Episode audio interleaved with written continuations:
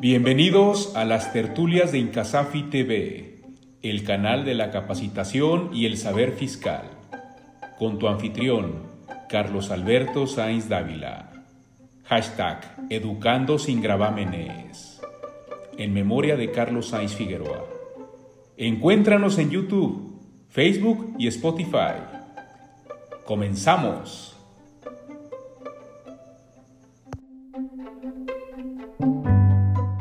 Hola, ¿qué tal? Queridos amigos de Incasafi TV, mi nombre es Carlos Alberto Sainz Dávila y me da mucho gusto saludarles una vez más. Gracias por seguirnos, gracias por su preferencia, gracias porque pueden eh, checar cualquiera de los materiales que nosotros preparamos con mucho cariño para ustedes en su dispositivo, en su celular, en su laptop, pueden estar en la oficina, puede estar en cualquier lado y más porque también eh, pronto les vamos a dar la facilidad de que puedan escucharlos en Spotify para que si en un momento dado pues se les complica sentarse un ratito a ver el video, bueno, pues puedan también en un traslado o, mientras hacen algunas actividades puedan estarlo también escuchando.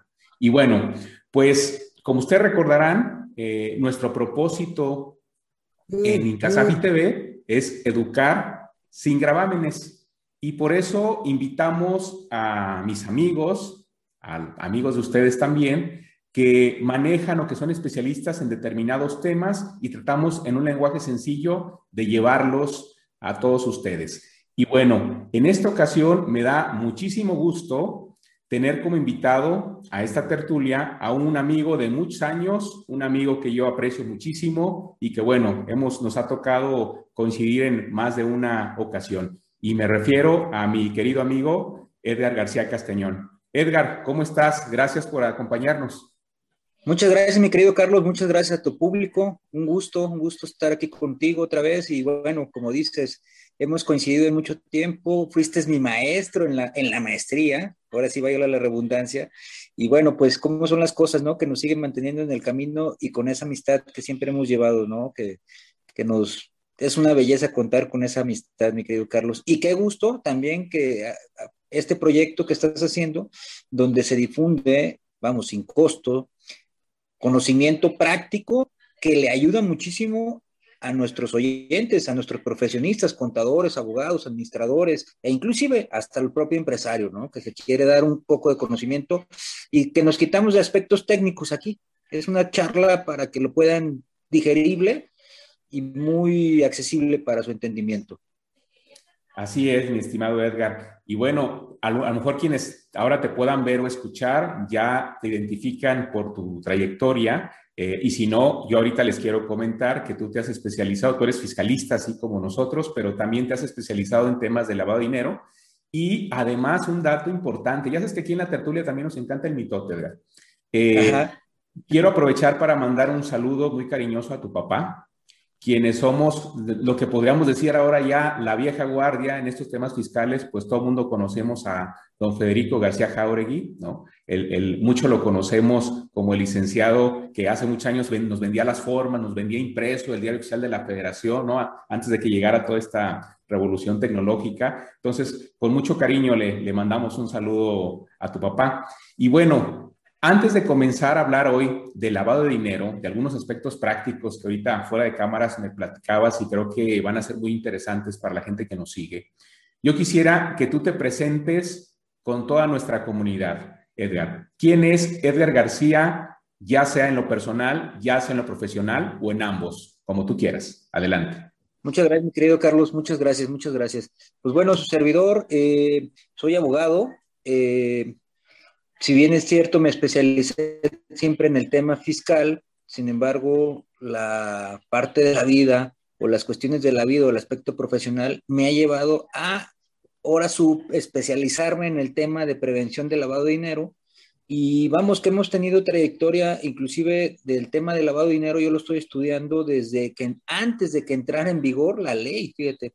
O sea, tengo ya varios años estudiando este tema, manejando este tema, y me he metido al sector privado de la ley antilavado, pero también me he metido al aspecto de las instituciones públicas y también de las instituciones financieras o reguladas por la Comisión Nacional Bancaria de Valores, e inclusive he capacitado a esas personas que van a ser oficiales de cumplimiento en este tema. Entonces, desayuno, como y ceno, prevención de lavado de dinero, en el aspecto de instituciones financieras y en el aspecto de la ente privado que va regulado la ley FPORPI, que tiene un nombre de trabalenguas.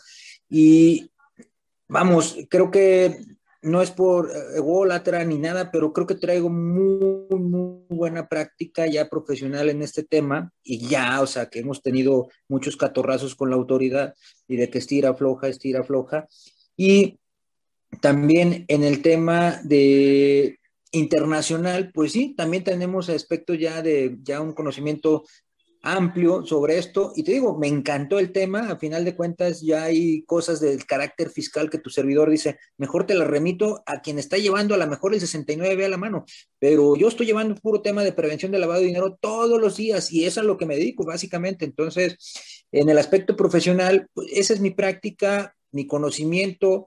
Eh, te digo, eh, finalmente sí hemos tenido, a pesar de que la ley, fíjense, es muy pequeña, la ley FPORPI es muy pequeña, pero tiene unas ambigüedades grandísimas, grandísimas y cuestiones que generan consecuencias o catástrofe, catastróficas muy grandes. Entonces dirías, oye, ¿cómo una ley tan pequeña, a lo mejor tan sencilla que podría decirse, oye, no tiene mayor, no, espérame, es que tiene un trasfondo. Ojo, esta ley viene de aspectos internacionales, no fue creada en México, no fue nada más un invento de México, no, sino que trae aspectos internacionales de las 40 recomendaciones de la GAFI y toda la parte del grupo Egmont, grupo Wolver. entonces, finalmente, son directrices internacionales que acogió México después y las materializó en una ley FPORPI. Mal hecha la ley, mal hecha. La verdad es que es una ley que le faltan muchas cosas unos aspectos muy excesivos.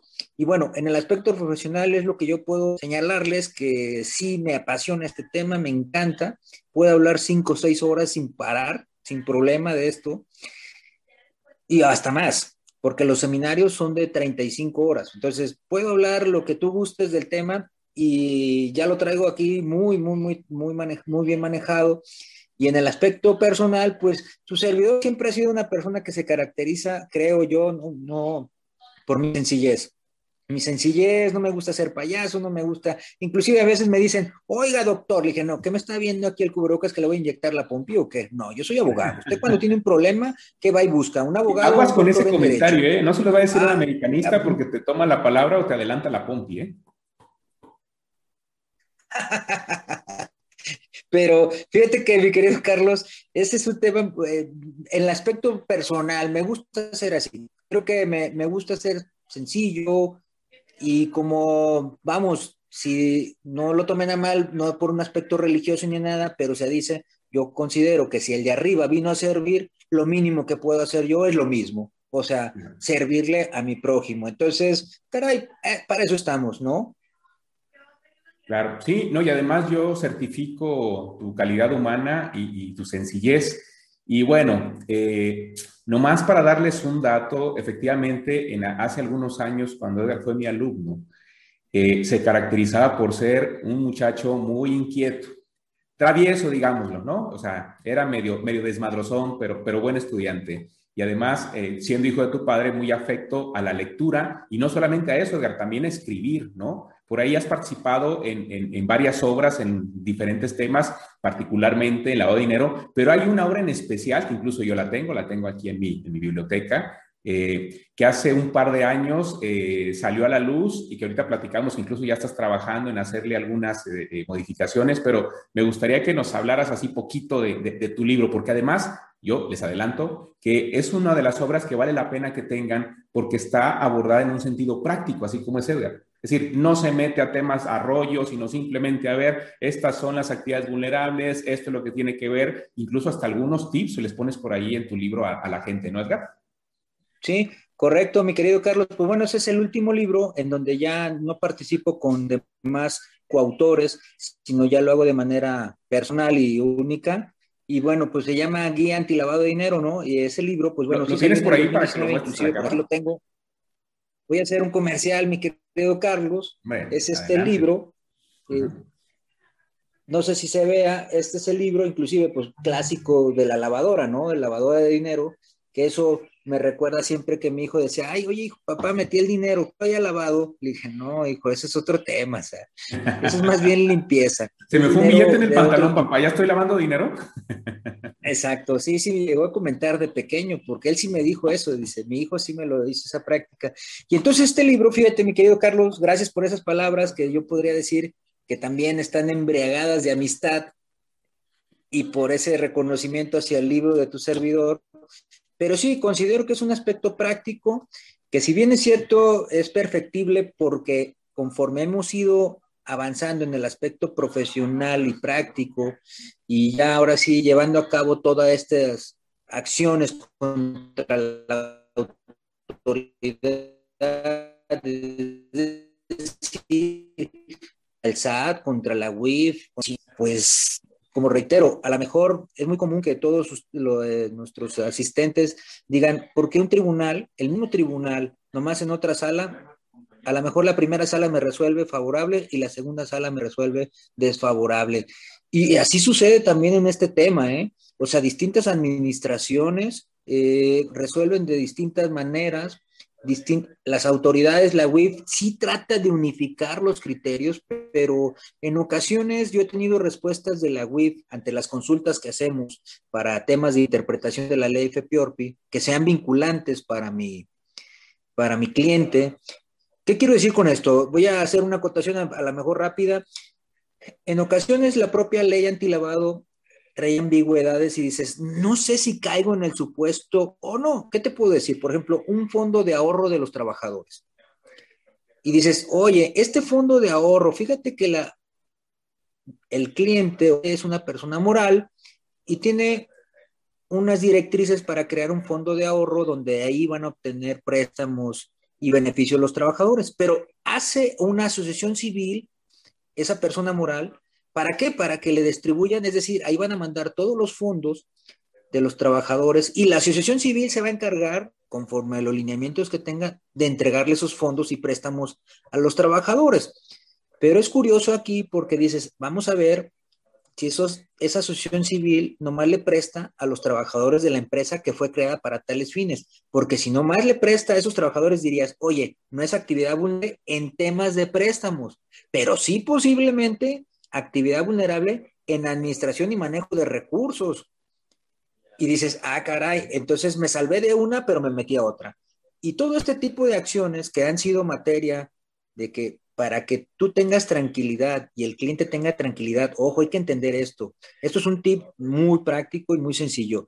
Yo quiero tener tranquilidad respecto de la interpretación de la ley. ¿Qué, me, qué tengo que hacer? Una consulta a la UIF directamente. Es como el efecto del amparo, inclusive la, propio, la propia ley que se llama Ley Federal de Procedimiento Administrativo, que es la norma supletoria de la ley antilavado, te dice, ¿por qué? Oye, ¿quieres que tenga efectos? Vinculantes, ah, es como el amparo, ah, perfecto, pide una consulta, formula una consulta a la autoridad, porque, reitero, las publicaciones y los criterios que publica la UIF en su página, primera, no son ni obligatorios ni vinculantes, señores. ¿Por qué, mi estimado Carlos? Porque no se publican en el diario oficial y además la ley no los prevé. La ley no los prevé. Simplemente dice, ¿Quién es encargado de interpretar administrativamente la ley? A la UIF. ojo, y le da, hay que darle gracias que la ley está redactada así. Las próximas reformas que vienen ya van a quitarle esa atribución a la UIF. Y dicen, no, mejor se la voy a pasar al SAT, me preocupa. Me preocupa que sea el SAT el que interprete la ley porque la UIF sí tiene muchísima capacidad, mis respetos, muy bien, trabajan bien, a pesar de que por ahí hay cuestiones que discrepo. Están en especializados en ese tema, ¿no? Y el SAT no necesariamente. Yo comparto contigo la inquietud, o sea, yo no, en verdad no creo que el SAT tenga las capacidades para hacer una adecuada interpretación de la ley PRP, porque no es quien la está eh, eh, practicando, ejecutando, ¿no? ¿no? No sé ahí, ¿tú cómo la ves, Edgar?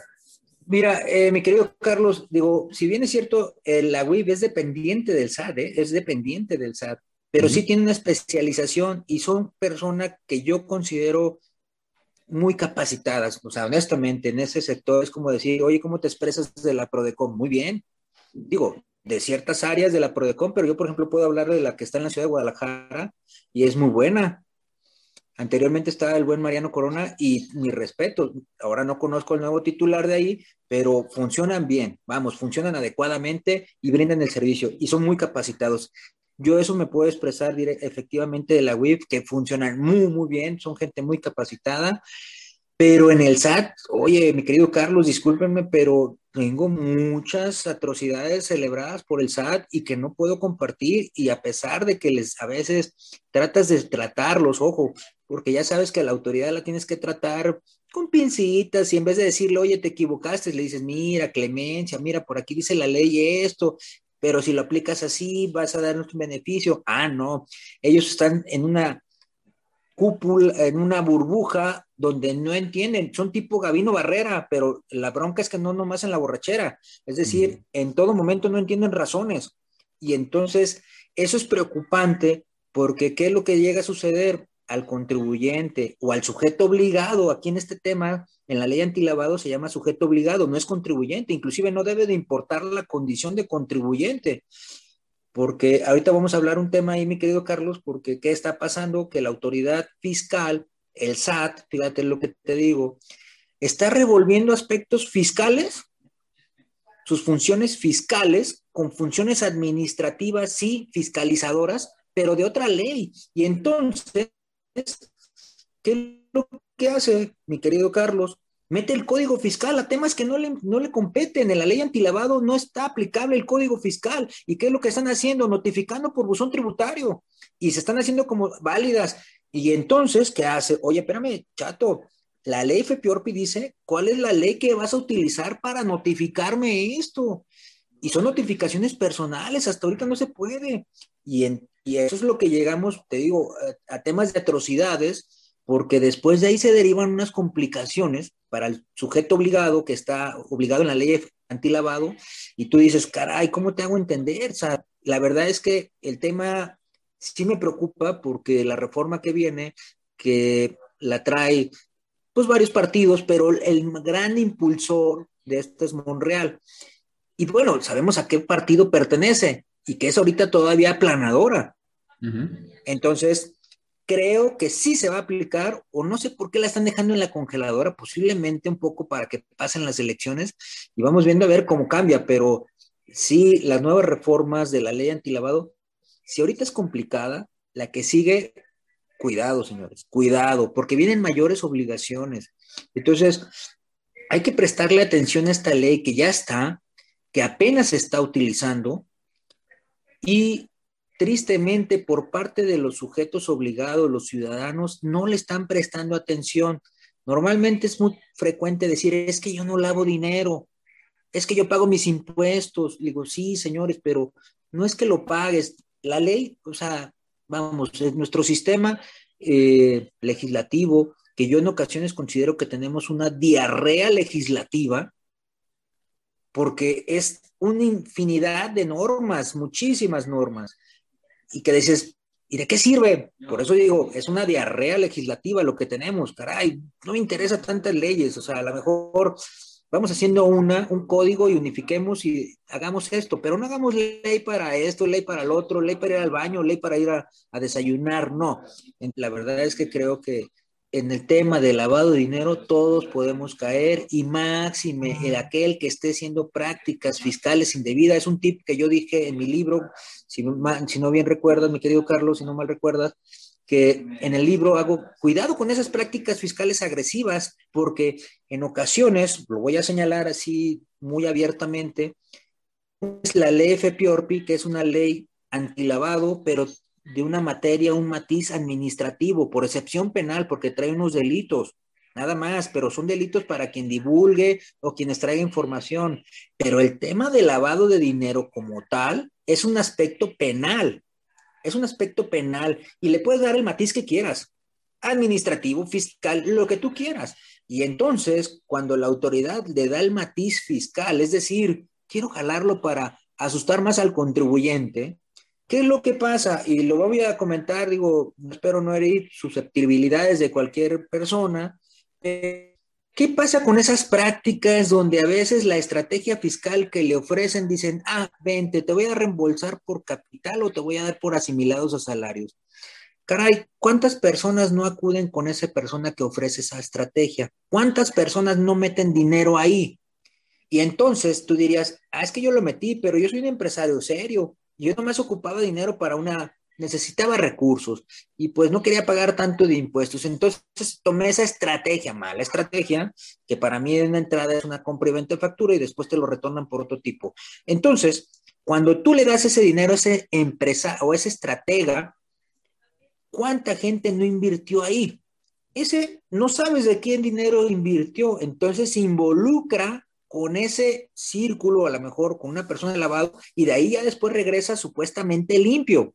Ah, pues señores, ese es un tema que además de la defraudación fiscal, pues trae un tema de lavado de dinero. Entonces. Como son más de tres, también a lo mejor no sé si tengamos problemas de delincuencia organizada. organizada. Probable, ¿no? Totalmente, mi querido Carlos. Entonces, ese tema, hay que decir, oye, la defraudación fiscal, fíjate, es un delito subyacente, sí, que está detrás del lavado de dinero. Entonces, a pesar de que el tema del lavado de dinero es un delito autónomo, ojo, pero ojo señores, el tema del lavado de dinero se puede dar en cualquier lado, en cualquier lado. Entonces, y máxime cuidado con estas acciones que está tomando la autoridad, todas esas reformas que están haciendo a código fiscal, a la fiscalización, no se trata más que de eso. O sea, no se trata más que de eso, señores. Entonces, sí tenemos que tener cuidado y ahora prestarle atención a esta ley antilavado, que es un aspecto administrativo, pero con unas repercusiones enormes, enormes. Entonces, eh, sí considero que de, las personas que realicen las actividades vulnerables que dice la ley antilavado, préstamos, tarjetas de servicios, obras de arte, comercialización de vehículos, joyería, eh, notarios, eh, agentes aduanales, arrendamiento, prestadores de servicios profesionales, ojo, esos prestadores de servicios profesionales que encuadren en esos supuestos, no todos, porque una vez llegó un tema de la ALSAT que estuvo mandando cartas de invitación a diestra y siniestra para ver quién pega. Y decía, oye, tú llevas contabilidad, ya por eso eres actividad vulnerable. No, no, no, espérame. Salvo que yo esté prestando materialmente esos servicios. Y aquí vengo una acotación, mi querido Carlos. Cuidado con lo que se ponga en los contratos de prestación de servicios. Cuidado con lo que se facture. Porque, y esto lo digo en general, no nomás para el prestador de servicios inclusive una empresa, otra empresa, si facturas intereses que le estás cobrando a una empresa del grupo, caray, se sobreentiende, se sobreentiende que otorgaste un préstamo. Y dices, ah, espérame, chato, pues la actividad de, dependiendo cuántos préstamos hayas otorgado o qué cantidad, te van a decir, si eres actividad vulnerable, entonces mucho cuidado con lo que se facture, y con lo que se establezca en el objeto del contrato. Y digo el objeto del contrato porque hoy en día eh, este tema está ligado a la materialidad. El contrato ya no sirve nada más para demostrar la materialidad, ya lo sabemos, pero si es un elemento que te permite generar la realización de o concertar un acto jurídico, más no te dice, oye, se desarrolló o no, pero ahí ya dicen las condiciones. Entonces, ojo, Sabiendo que la autoridad del SAT es la fiscalizadora, la que se encarga de verificar el cumplimiento de la ley antilavado, ojo, y realizar prácticas, imponer sanciones y todo lo demás, dices, caray, el SAT ya tiene todo esto, entonces simplemente es poner un algoritmo en su sistema y que te diga, a ver, quiero todo lo que los FDI que digan intereses. Ah, mira, aquí vienen todas esas empresas. Ah, oye, déjame ver de esas empresas, compárame y quiénes están en la actividad vulnerable. Y te, y lo juro, mi estimado Carlos y el público, que son muy pocas. Son muy pocas. Inclusive en este tema de préstamos, mi estimado Carlos, hay algo muy reciente. No sé si tuviste conocimiento de que en el 18 de enero la UIF hace una nueva interpretación de lo que son los préstamos intercompañías o del grupo empresarial. ¿A qué voy con esto? Antes del 18 de enero, los préstamos que se realizaban entre un grupo de empresas, empresas filiales, amigas de la misma compañía, somos familia, ¿no? Ah, esos préstamos no eran actividad vulnerable, por lo tanto no tenías que estar dado de alta ni tener obligaciones. Y de eso te lo decía antes de ese criterio. Sale ese criterio y ya te dicen, oye, todos los préstamos intercompañías sí son actividad vulnerable, nomás que tienen el beneficio de que no presentes el aviso, sino que vas a presentar un aviso sin datos, que se llaman informe. Ojo, este tema importante, mi querido Carlos, también es un tema que inclusive tú me vas a poder corroborar y ayudar en este sentido. Ha llegado mucho las preguntas de clientes, amigos. Oye, ¿a partir de cuándo tengo que empezar a informar las actividades? ¿Es a partir de que salió el criterio de la WIF? No, señores, el criterio de la WIF es orientativo. No es un tema que obligue como la jurisprudencia. Ahora, ¿qué quiere decir con esto? Que la WIF, ese criterio, a pesar de que salió el 18 de enero, pues te está diciendo que la ley siempre lo ha considerado. Nomás que ahí le ponen criterio publicado, modificado el 18 de enero. Modificado, dice, 18 de enero. No quiere decir que lo anterior no es aplicable el tema de la ley antilavado. Ojo, señores, ¿por qué? Porque ya las reglas ya estaban establecidas y además un criterio de la UIF para que te genere derechos y obligaciones, tienes que formular la consulta, es lo que yo les venía platicando. Entonces, un criterio que publica, fíjate, la UIF en su página oficial y que tiene libertad de cambiarlo cuando él quiera, ¿en verdad te está estableciendo que a partir del 18 de enero? No. Esto es, eso simplemente te hace referencia a una interpretación de la ley y te dice, oye, este criterio fue modificado el 18 de enero, pero dice que sí son actividades vulnerables. Entonces, mi querido Carlos, aquí para, eh, al punto de vista de tu servidor, para mí, ese criterio obliga desde que estás realizando actividades vulnerables, es decir, desde que empezó vigor la ley FPORPI, porque ya estaba así. Nomás que ellos en una interpretación fueron benévolos, creo que razonaron, pero ahora dijeron, no, no importa, si las presas en el mismo grupo empresarial, yo quiero ver. Entonces, a concreción de este tema, de ese criterio, señores, su servidor, consideramos que este criterio es vigente a partir del 17 de, de, julio del 2013, a partir de septiembre del 2013, donde ya se empiezan a informar los actos operaciones intercompañías para que no se dejen engañar en el tema o no vaya a dar por sentado que a partir del 18 de enero ya tenemos obligación. Simplemente es una interpretación que hace la WIB y dice, sí, son actividades vulnerables. Los préstamos intercompañías son actividades vulnerables y este criterio fue modificado el 18 de, enero del 2021. Sí, quizás. Esto es algo reciente, mi querido Carlos.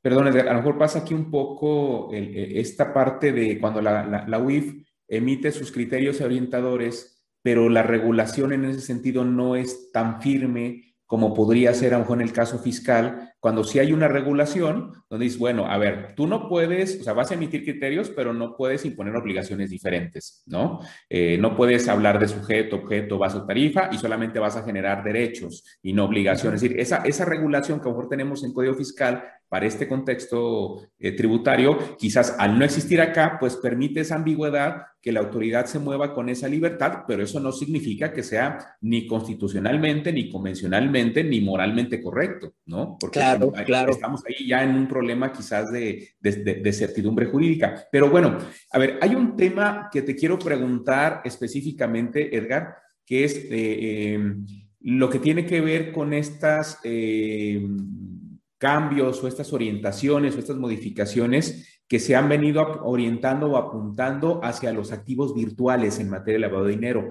¿Y por qué esto es relevante? Bueno, estamos viviendo un cambio económico mundial, estamos viendo que, por ejemplo, mm, criptomonedas están tomando una, una fuerza cada vez mayor, no solamente como una posible inversión, sino también, pues, eh, hay quizá la probabilidad de que el día de mañana el dinero físico pues desaparezca como tal y estemos utilizando este tipo de modelos. podríamos llegar a, quizás a ese, a ese nivel. Hemos tenido reformas en impuesto a la renta, hemos tenido reformas en IVA, hemos tenido, es decir, legislaciones tributarias que se han ido modificando para orientarse a grabar algunos supuestos que no se, que se tenía la duda si estaban o no estaban grabados, eh, eh, que tienen que ver con este tema de la tecnología y los temas virtuales. Pero también el tema del lavado de dinero no se ha quedado ajeno a esta tecnología, Edgar. Entonces, eh, eh, ¿qué ha habido o, qué va a haber en el tema lavado de dinero con activos virtuales? Fíjate, mi querido Carlos, el tema de activos virtuales, a pesar de que la reforma, eh, la última que tuvo la ley FPORPI fue adicionarle una decimosexta fracción, que es activos virtuales, en, en el artículo 17, se la adicionó, pero inclusive tu servidor en el libro dice, oye, esto no es ni materia de estar aquí, porque yo no veo una persona que tenga una regulación como un ente privado y que vaya nada más a recurrir al tema de la ley FPORPI. Yo creo que los legisladores tristemente introdujeron esa figura de activos virtuales en la ley FPORPI, pero le hubieran dicho, oye, también es actividad vulnerable, nomás que a entenderlo. La ley FinTech tiene la regulación de todos los activos virtuales. Entonces, este, y además, este tema de activos virtuales es muy amplio, mi querido Carlos. Involucra un aspecto de mm, crowdfunding finalmente y otros aspectos que pueden involucrarse. Sí, es un tema que es muy latente para realizar tema de lavado de dinero. Sí, es un tema preocupante. Inclusive todavía tenemos falta de regulaciones. Dicen que nuestra ley fintech es buena. Yo creo que no.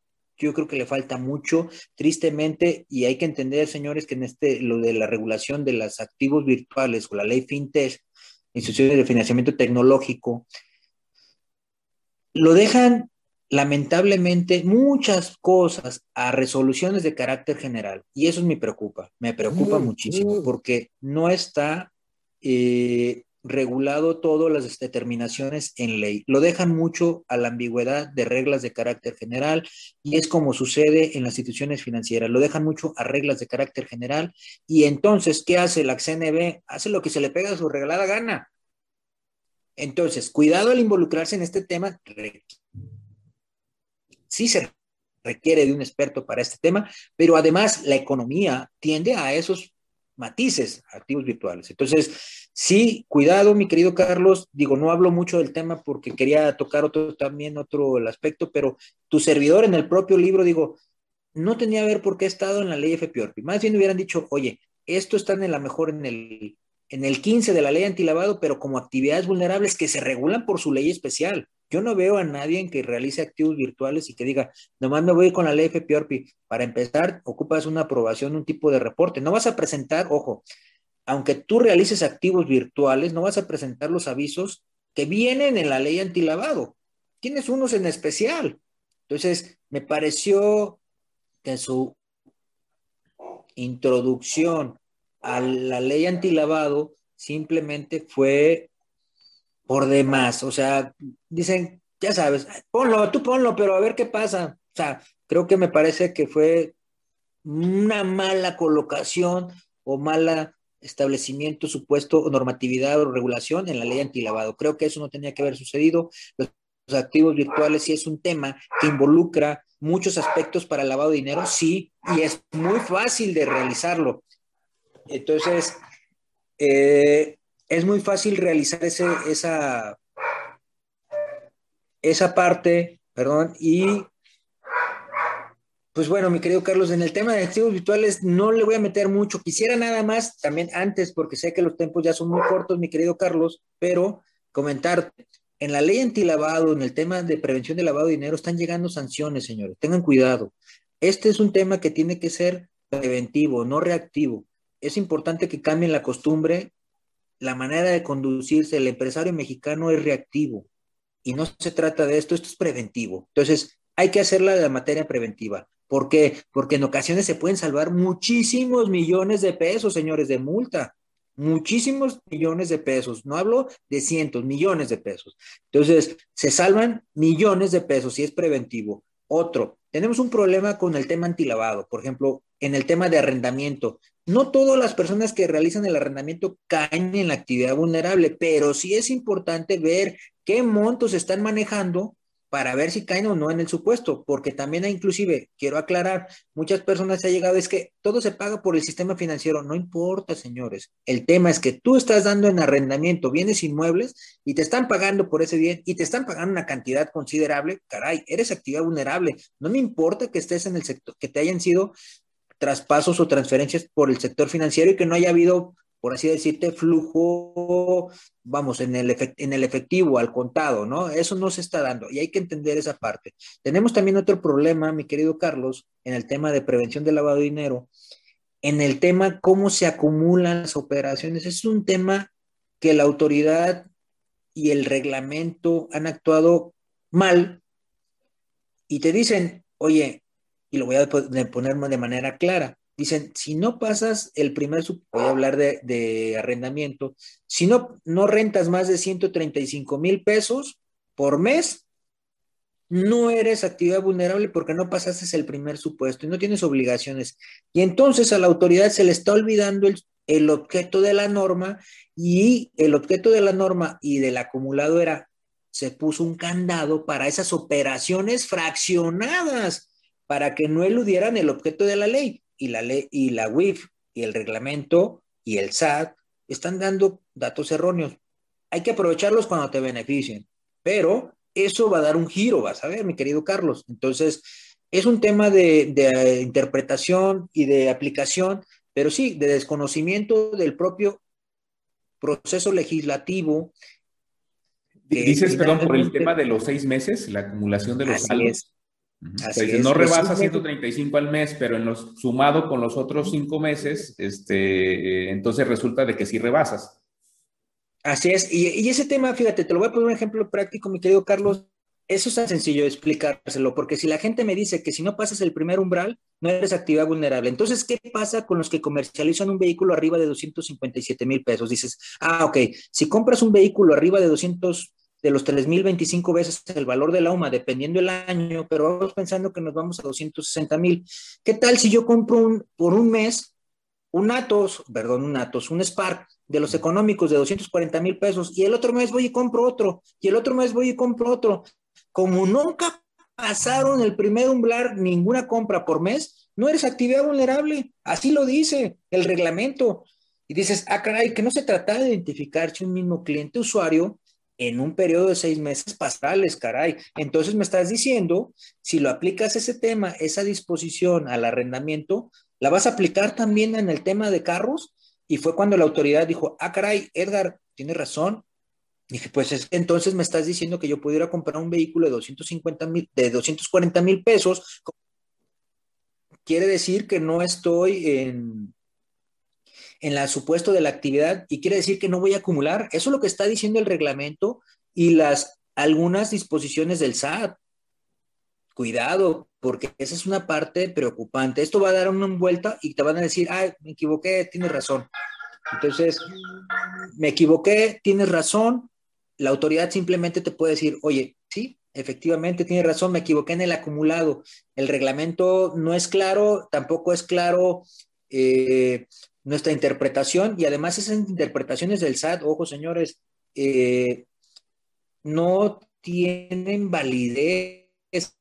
El SAT no tiene facultades para interpretarlo. Señores, esa ambigüedad que yo estoy a su disposición, digo, inclusive dejo mi correo, eh, mi correo electrónico, que es abogado Edgar García, arroba gmail.com y cualquier cosa quedo a la orden, inclusive el teléfono es veces 3 498 94 91, mi querido Carlos. Te digo que, que no alcanzamos a hablar de muchas cosas en este tema, si te fijas es amplio y quisiera haberle mostrado hasta multas a las personas para que vean que sí es real. Asuntos que he ganado, asuntos de 17 millones por no presentar 21 avisos de la ley antilavado por tema de arrendamiento. Sí, la verdad es que es un tema muy, interesante, muy apasionante y pues ahora sí que fue pues una chañadita, ¿no? De tantas cosas que hay que ver del tema lavado de dinero. Y bueno, seguramente, bueno, vamos a dejar eh, nuestros amigos que nos siguen qué tantos comentarios nos hacen. Y bueno, pues si nos piden una segunda versión, pues te volvemos a invitar, Edgar, para que eh, platicar y ahora sí podríamos enfocarnos a este tema de las multas, por ejemplo, o tantas cosas que hay que decir del tema lavado de dinero, ¿no, Edgar? Sí, claro, mi querido Carlos. Bien, pues yo quiero agradecerte por tu tiempo, tu disposición, como siempre. Muchas gracias, Edgar. Eh, y bueno, eh, finalmente invitar a todos nuestros amigos que nos sigan tanto en Spotify como en YouTube y también nos pueden seguir, saber qué estamos haciendo con Incasafi TV a través de la página de Facebook. Muchas gracias a todos y los veo pronto. Muchas gracias, mi querido Carlos, que estén muy bien. Gracias.